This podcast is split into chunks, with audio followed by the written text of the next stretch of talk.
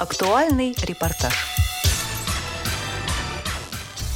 20 декабря 2022 года состоялось третье заседание 23-го съезда Всероссийского общества слепых. Мероприятие проходило в очном формате на базе санатория ВОЗ «Сосны» с использованием видеоконференц-связи, что позволило обеспечить участие в заседании 104 делегатов – 83 очно и 21 дистанционно. На съезде присутствовали почетные гости.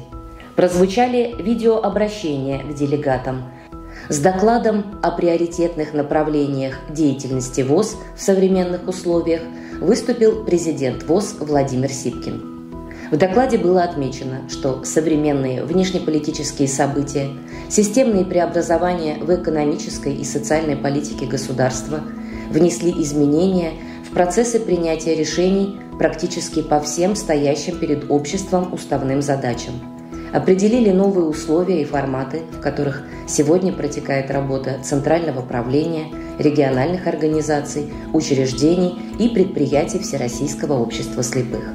Основные результаты работы ЦП ВОЗ в 2022 году состояли в том, что Всероссийское общество слепых получило поддержку государства в вопросах увеличения финансирования реабилитационных центров ВОЗ из средств субсидий федерального бюджета, финансирование строительства дополнительных технических площадей Российской школы подготовки собак-проводников ВОЗ, увеличение для инвалидов процента индексации расходов на содержание и ветеринарное обслуживание собак-проводников. Кроме того, в Совете Федерации Федерального собрания РФ рассмотрены предложения общества слепых об увеличении размера субсидий на реализацию программ комплексной реабилитации инвалидов по зрению, поддержку санаторно-курортного комплекса ВОЗ, предприятий, использующих труд инвалидов, снижение платежей по страховым взносам.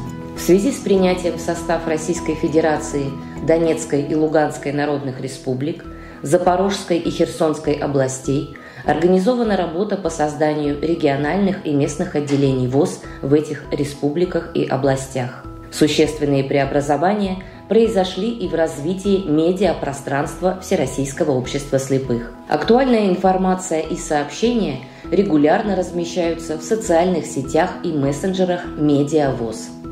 Еженедельно обновляется видеоблог президента ВОЗ на официальном YouTube-канале «Медиавоз». Центральное правление обеспечило стабильную работу предприятий ВОЗ, несмотря на значительные трудности в российской экономике, вызванные санкциями со стороны недружественных государств. Заслушав и обсудив доклад президента ВОЗ, делегаты одобрили работу Центрального правления ВОЗ в 2022 году и определили задачи по поддержке инвалидов по зрению, членов ВОЗ и организаций инвалидов по зрению на ближайшую перспективу. На съезде также был избран новый состав Центрального правления ВОЗ. После рассмотрения вопросов повестки дня 23-го съезда ВОЗ от делегатов поступило предложение завершить работу съезда. Большинством голосов предложение было принято. 23-й съезд Всероссийского общества слепых выполнил все стоявшие перед ним задачи.